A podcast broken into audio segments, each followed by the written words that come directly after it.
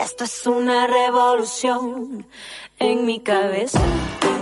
Esta columna te va a dar vuelta a la cabeza. Esto es una revolución en mi cabeza. Llega Nani Kessman con una revolución de ideas para sentirte bien. Esto es una revolución.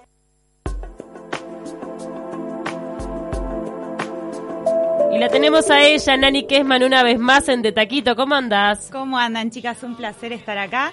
Qué frío que hace hoy. Uf, Cuando uno se cree que no puede hacer más frío, amanece más frío. hay que salir Hoy está preparado. helado de verdad. Sí, la verdad que sí. Hoy traigo una invitada muy especial, ella es Valentina León, ahora le voy a dar la bienvenida, pero les quiero contar un poquito eh, por qué ha venido Valentina. Ella es diseñadora de moda de profesión, estudió en la ORT y se fue a hacer un máster en periodismo abocado a la moda en Londres y se le ocurrió, también por un tema de vivencia personal, unir dos universos que me parece re interesante la mezcla. Y es el marketing y el mindfulness. Mindfulness sabemos todos que es una forma de meditación que nos, nos ancla al presente. Y me gustaría saber cómo, cómo fue que unió esos dos universos. Así que ya le doy la bienvenida a Valentina a De Taquito. Hola, ¿cómo estás? Bien. Em, sí, gracias, gracias por tenerme acá, primero que nada. Em, y después sí, sobre cómo surgió todo fue de forma muy orgánica, em, por vivencias personales. En realidad, un tema de, cómo yo estaba manejando mi, relación trabajo-vida personal. Em, yo estaba viviendo en Londres eh, con mi hijo Santino y mm, estaba trabajando muchísimo, estaba trabajando en empresas, una empresa de moda bastante grande en Etaporte que trabaja con empresas de lujo eh, y tenía como un ritmo de vida bastante acelerado, no balanceando trabajo y ser mamá y siempre corriendo para arriba, corriendo para abajo. Y ahí empecé a practicar yoga. Cuando empecé a, practic- a practicar yoga me di cuenta de que habían ciertas cosas en mi vida como que tenían que ir cambiando para que yo pudiera encontrar la energía que necesitaba para ser mamá de Santino y bueno y, y también Y seguir perseguir, claro. ¿Qué edad tenía Santino? Eh, Santino tenía dos, Tenía dos, Dos. años. Hoy tiene siete. hoy tiene siete. Pero vos sos muy joven, lo tuviste jovencita. Sí, bueno, tengo 32, Bien. sí. Y mm, Aclaremos que Neta Porté es una empresa súper, súper grande que mm, vende marcas de lujos como Chanel, como Dior, o sea, es, y se compra todo online. todo online. Son las grandes ligas de la Sí, moda. Exacto. Y entonces empezaste con yoga, ¿cuántas veces por semana? Empecé una vez por semana solo, porque era lo que podía. Sí. Cuando Santino se iba con el papá, yo decía, bueno, me, me meto en una clase de yoga de dos horas, media intensiva. Y después me empecé a dar cuenta que necesitaba más, y ahí logré mover un poco mis horarios y poder incorporarlo dos o tres veces a la semana. Yo siempre yoga. les cuento que el yoga es, es tremendamente transformador y quiero que les cuentes, Valentina, a toda la audiencia de, de, De Taquito, qué es lo que te empezó a pasar. O sea, ella trabajaba en Neta Porté, esta empresa que vendía bienes de súper lujo Sí. dedicados a- al diseño, a la moda, y, y empezaste a sufrir como una transformación interior que empezaste a visualizar el producto como algo, un sinsentido. Exacto. Me pasaba, yo trabajaba en la parte de comunicación, entonces básicamente era, bueno, contar la historia detrás del producto, intentar vender el producto de la forma más linda e interesante posible. Y claro, me venían todos estos productos de súper lujo, muy caros, eh, venían productos que parecían hasta ridículos, hechos con pieles de animales exóticos, que salían muchísimo dinero. Y yo tenía que contar esa historia y tenía que transmitir eso y como que me empezó a hacer ruido. Claro, te empezó a hacer ruido y dije, pero ¿por qué estoy dedicando mi tiempo, mi talento, mi creatividad a vender algo que no tiene sentido más que recaudar plata? Claro, no, Exacto. y que no podés crear como de repente se habla de que hay especies que están por desaparecer y de repente se hace un calzado con, con, ese, con, con esa piel y, de- y- y te, te entra todo el tema ecológico y decís, esto no, no, no aporta al medio ambiente, no aporta, no, es un valor a, ser difundido y te empieza a hacer ruido. ¿Y entonces sí. qué pasó? Y entonces, bueno, de a poquito me empezó a hacer más ruido, cada vez más em- se me empezó a dificultar eh, seguir haciendo lo que estaba haciendo. Y dije, bueno, pero ¿por qué tengo que estar comunicando esta historia? Hay muchísimas historias más interesantes que podría estar contando. Y dejé de trabajar en Etaporte eventualmente y me fui freelance, a trabajar con marcas independientes. Empecé a trabajar con marcas de- que estaban basadas en Londres, pero por ejemplo que producían en Kenia, que trabajaban, trabajé por una marca que se llamaba Artisans and Adventures, que trabajan con mujeres solteras en una aldea en Kenia. O sea, te empezaste a preocupar un poco lo que había detrás de lo que estabas promocionando y que eso coincidiera con tus valores. Exacto, que tuviera más sentido con, con mis valores, con, con mi intuición, como que Claro. me, me sentía más cómoda transmitiendo eso y también ayudando a transmitir un mensaje que, que para mí tuviera sentido transmitir. Empezaste a alinear, digamos, tus valores con tu estilo de vida, lo que habla de una coherencia también. Y a mí lo que me pareció muy interesante de, esto de aplicar el mindfulness al marketing es que hoy en día estamos de verdad, sobre todo las nuevas generaciones, muy preocupados por lo que son las responsabilidades empresariales, por lo que hay atrás de un producto, por, por el packaging, por todas esas cosas que afectan al medio ambiente donde todos vivimos y, y cómo surgen personas como Valentina que asesoran a marcas a realmente alinearse con ese propósito de vivir eh, una vida consciente y aportando al, al planeta. ¿Cómo, ¿Cómo lo haces eso? O sea, tú sos asesora y desde ese lugar es que diseñás un plan de marketing. Exacto. Pero para, me, me, quedé- me, me perdí la parte de cómo vuelve a Uruguay. Porque Ah. estabas instalada en Londres, trabajando Claro, para empresas de Kenia. Ese detalle, faltó Claro. ese detalle. Claro. Después de hacer eso por unos años, el año pasado decidí volver a Uruguay, más que nada por razones personales, para que Santino estuviera cerca de los abuelos y bueno, yo también estuviera más cerca de la familia. O sea que fue por eso. Pero claro, al volver también, eh, como bueno, hubo un desafío que bueno, cómo aplico todo eso que, que en una ciudad como Londres estaba como un poquito más eh, aceitado, digamos, y la gente está más acostumbrada con el tema ambiental y el tema ético. A Uruguay, donde las posibilidades también son menores, ser sustentable es carísimo, ¿no? O sea, cuanto más sustentable querés ser, más caro te sale Hay un el- tema de mercado procesos, Hay también. un tema de mercado, de aceptación, de valorar cuando uno hace las cosas de determinada forma, que después el cliente perciba ese valor agregado y esté dispuesto a pagarlo. Y mm, sí, yo con las marcas como trabajo es armamos un, plan de trabajo de comunicación y de marketing, pero que tiene en cuenta todos estos elementos. Eh, el elemento ético también, o sea, cómo es el proceso de producción detrás de, de las cosas que hacen. Y también poder encontrar eh, la historia de cada marca que sea eh, que sea única. Creo que todos, cada marca, así como todos nosotros, tenemos una historia única y repetible.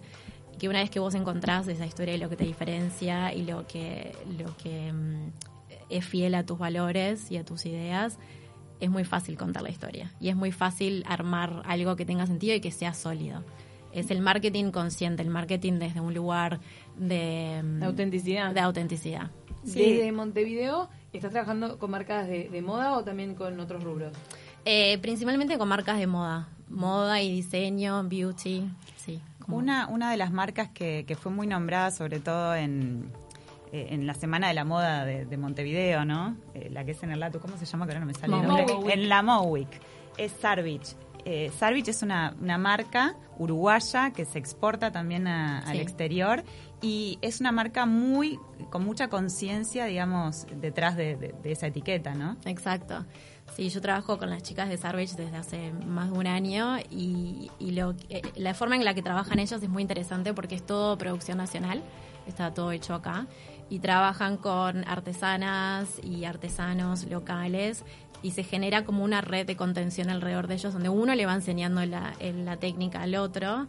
Eh, nos pasa una de las bordadoras que, que tenemos, le enseña a, la- a las otras mamás de la escuela eh, abordar, entonces se va generando como círculos súper interesantes, pequeños círculos que se van reproduciendo Bueno, de muy hecho, orgánicamente. este, cuando se habla de, de bienestar, de wellness, el, el- el primer libro que, que habló sobre wellness hablaba sobre la importancia de crear comunidad en torno a estos, a estos valores, ¿no? Claro. Y es una forma de crear comunidad, el hecho de ir enseñando el oficio e ir armando ese, esa red de, de etapas detrás de un producto, de manufactura. Y es como también volver a los orígenes, ¿no? Hoy en día que inclusive en nuestro país han, han pisado las grandes marcas, cadenas internacionales, este, ¿no? Como H&M, como Forever, como una cantidad de marcas todavía que tienen la proyección de venirse para acá. Está buenísimo que surjan marcas pequeñas que tengan esos valores detrás de, de- de manufactura y de, Mm. de, este, de algo más orgánico. Claro, no, el tema es que, como decía ella, este, la mayoría de la gente no lo valora y por ende tampoco lo paga. La mayoría de las empresas apuntan a un mercado internacional que de repente tenga más conciencia ambiental o están trabajando para el mercado interno.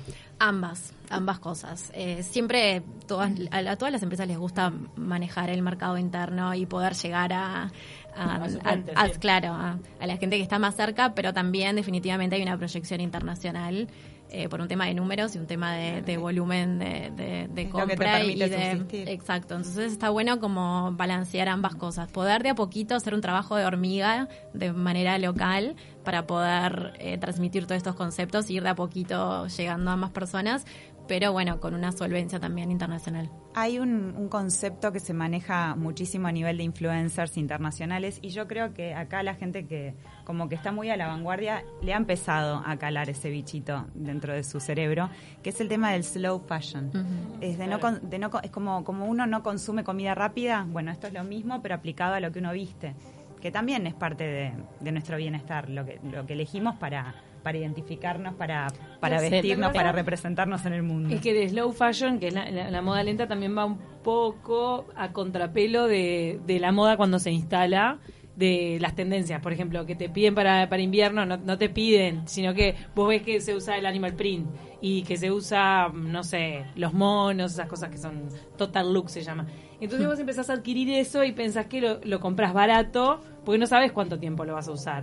Pero lo que yo noto con el slow fashion que yo consumo es que vos comprás una prenda y vos decís, yo esta prenda me la quedo para toda la vida. Y si la heredan mis nietos mejor, porque, porque es de una calidad y es de un nivel que la estoy invirtiendo bastante plata Claro. y lo que espero es que Claro. dure. Y es Es la una. Los buzos de lana merino, yo me compré un buzo de lana merino después de hacer una nota sobre lana merino, la aprendí a valorar eh, y lo lindo que es tener un buzo de lana merino es tipo, es sustancialmente diferente a todo lo demás, pero es una inversión fuerte, que toda la demás gente cuando te pregunta cuánto te salió quedan como asustados, pero ese buzo lo cuido de las polillas, pero así, con una ¿Sabes lo que armadura. pasa? porque- Digo, es realmente, digo, creo que todos de a poco vamos teniendo como más conciencia. Yo el otro día pensaba, justo tuvimos una columna de historia que hablaba de la esclavitud y decías, pa, qué terrible lo que pasaba en, en aquella época con los esclavos, una Sí, cosa espantosa, cómo hemos evolucionado. Y hoy con lo que está pasando a veces con las fábricas que tienen a niños trabajando, con la explotación laboral que se le da a, a- a un montón de personas, nadie nadie piensa en nada, la mayoría consumimos y hacemos como la vista gorda. Entonces creo que en un futuro, yo espero, ¿no? Que todos evolucionemos y veamos eso como un horror. Tenías a niños trabajando por dos pesos, o sea, por- o por nada, o por un plato de arroz, y eso pasa en el mundo también, ¿no? Claro, sí, sí, pasa y cada vez más hay más conciencia en, en cuanto a ese punto. Quizás en Uruguay estamos, como, como, como decías vos, o sea, recién estas marcas están llegando, entonces se ve como un avance, quizás, uy, qué bueno, tenemos todas estas marcas que están eh, llegando a nosotros, pero en realidad se están yendo a otros mercados donde no las aceptan. Eh, cada vez más hay, mayor resistencia a este tipo de, de- de producciones que no son éticas, que no son cuidadas. En Europa hay como determinado estándar de calidad y también se pide un poco de constancia sobre quién lo hace.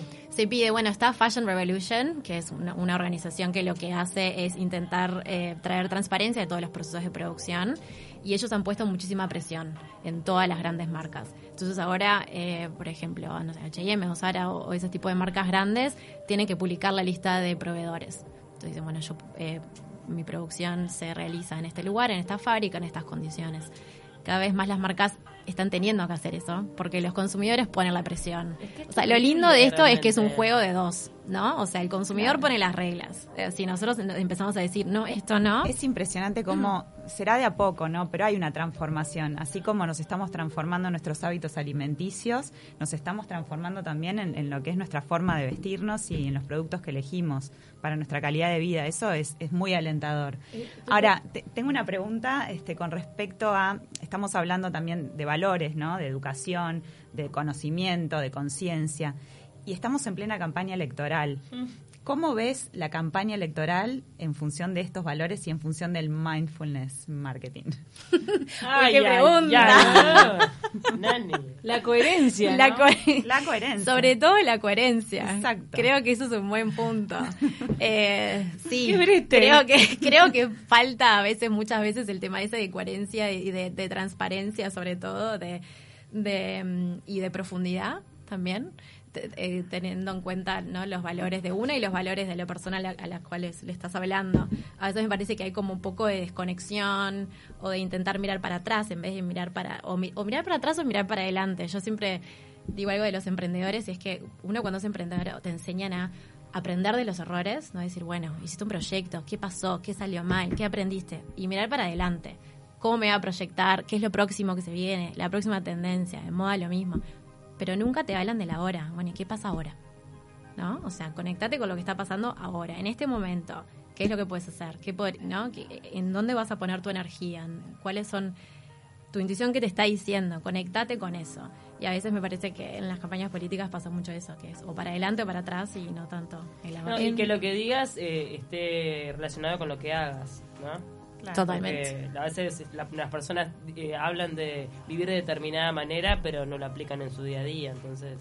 En el debate de ayer, una de las críticas que se repetía en las redes sociales era que a todos se les escuchaba diciendo como versos, viste, frases aprendidas, Claro. discursos de memoria y cero momento de espontaneidad de yo pienso esto y lo creo de verdad, pero no, era como una cosa de repetir, no sé, palabras aprendidas. Claro. Eh, y eso sería como mucho más coherente. Una reacción a algo, o sea, Y la reacciona. conexión, estar Claro. conectado. es que hablamos de estar conectado cuando este, tus palabras están alineadas con, con tu interior, ¿no? No es hablar de la boca para afuera, sino que realmente estar consciente de lo que uno Y dice. eso se nota.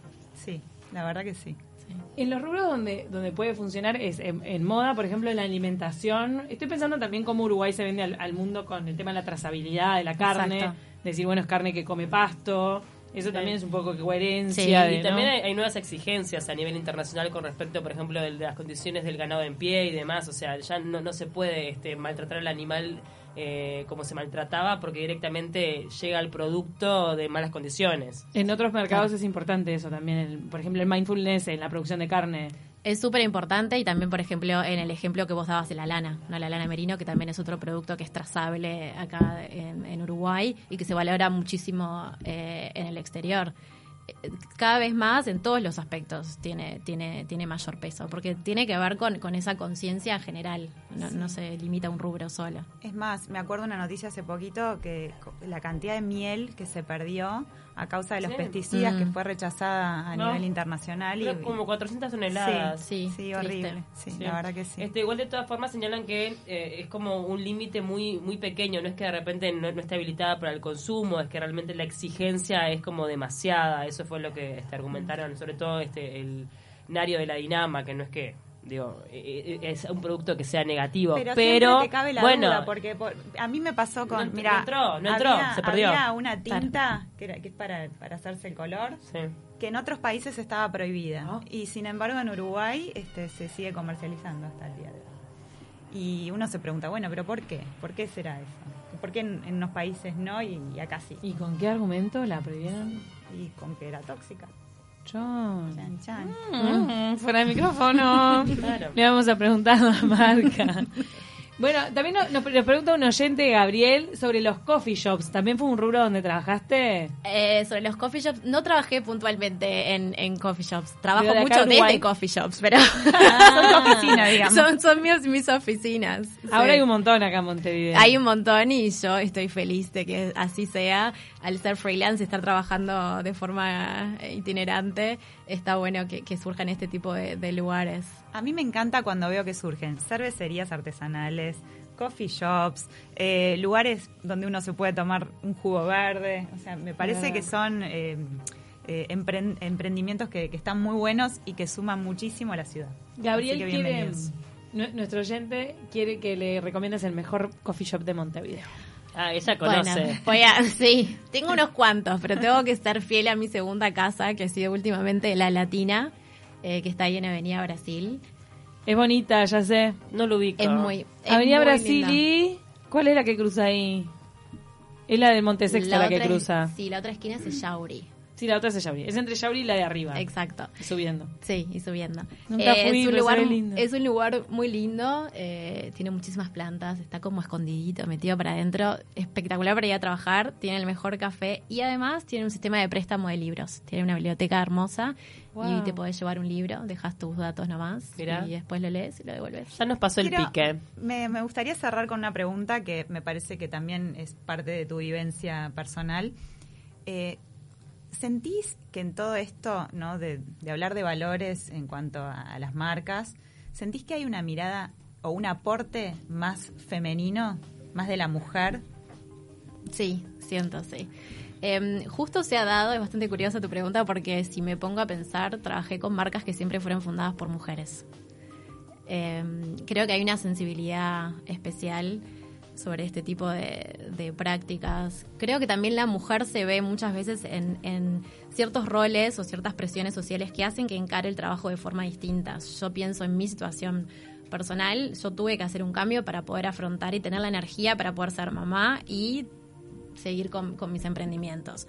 Eh, asimismo con, las otras marcas que he trabajado, hay muchas que son, que son mamás, que tienen niños chicos, que tienen que, ya no pueden estar trabajando de 9 a 5 en una oficina, o sea, tienen que em- emprender. Entonces muchas veces el emprender desde ese lugar, desde un lugar de, bueno, quiero hacer esto porque se alinea con mi vida y está alineado con mis valores y lo que necesito y lo que quiero para mi vida, tiene otra impronta. Entonces el producto después es distinto y toda la comunicación es distinta y la, porque la historia en sí también es de otro lado. Tal cual. Y contanos también, ¿se viene un taller para septiembre? Se viene un taller para septiembre. Sí, el año pasado tuve la suerte de dar un- una charla eh, sobre mindful marketing en De Gusto Couture y tuvo muchísimo éxito y desde, desde ese entonces me vienen preguntando por el taller y bueno, lo vamos a hacer en septiembre. Buenísimo. Bueno, Se pueden ir Valentina. informando en tus redes. Sí, sí, me pueden Arroba seguir. Valentina León. Valentinita León. Valentinita. Sí. Valentinita León. Bien ahí, muchísimas gracias, la verdad súper interesante. Acá todos los oyentes están elogiando la nota. Por ejemplo, Gabriela dice que qué buen tema tan innovador. Vos siempre, Gabriela. Nani, trayendo estas cosas. Le mandamos un beso grande. Muchísimas gracias. Gracias.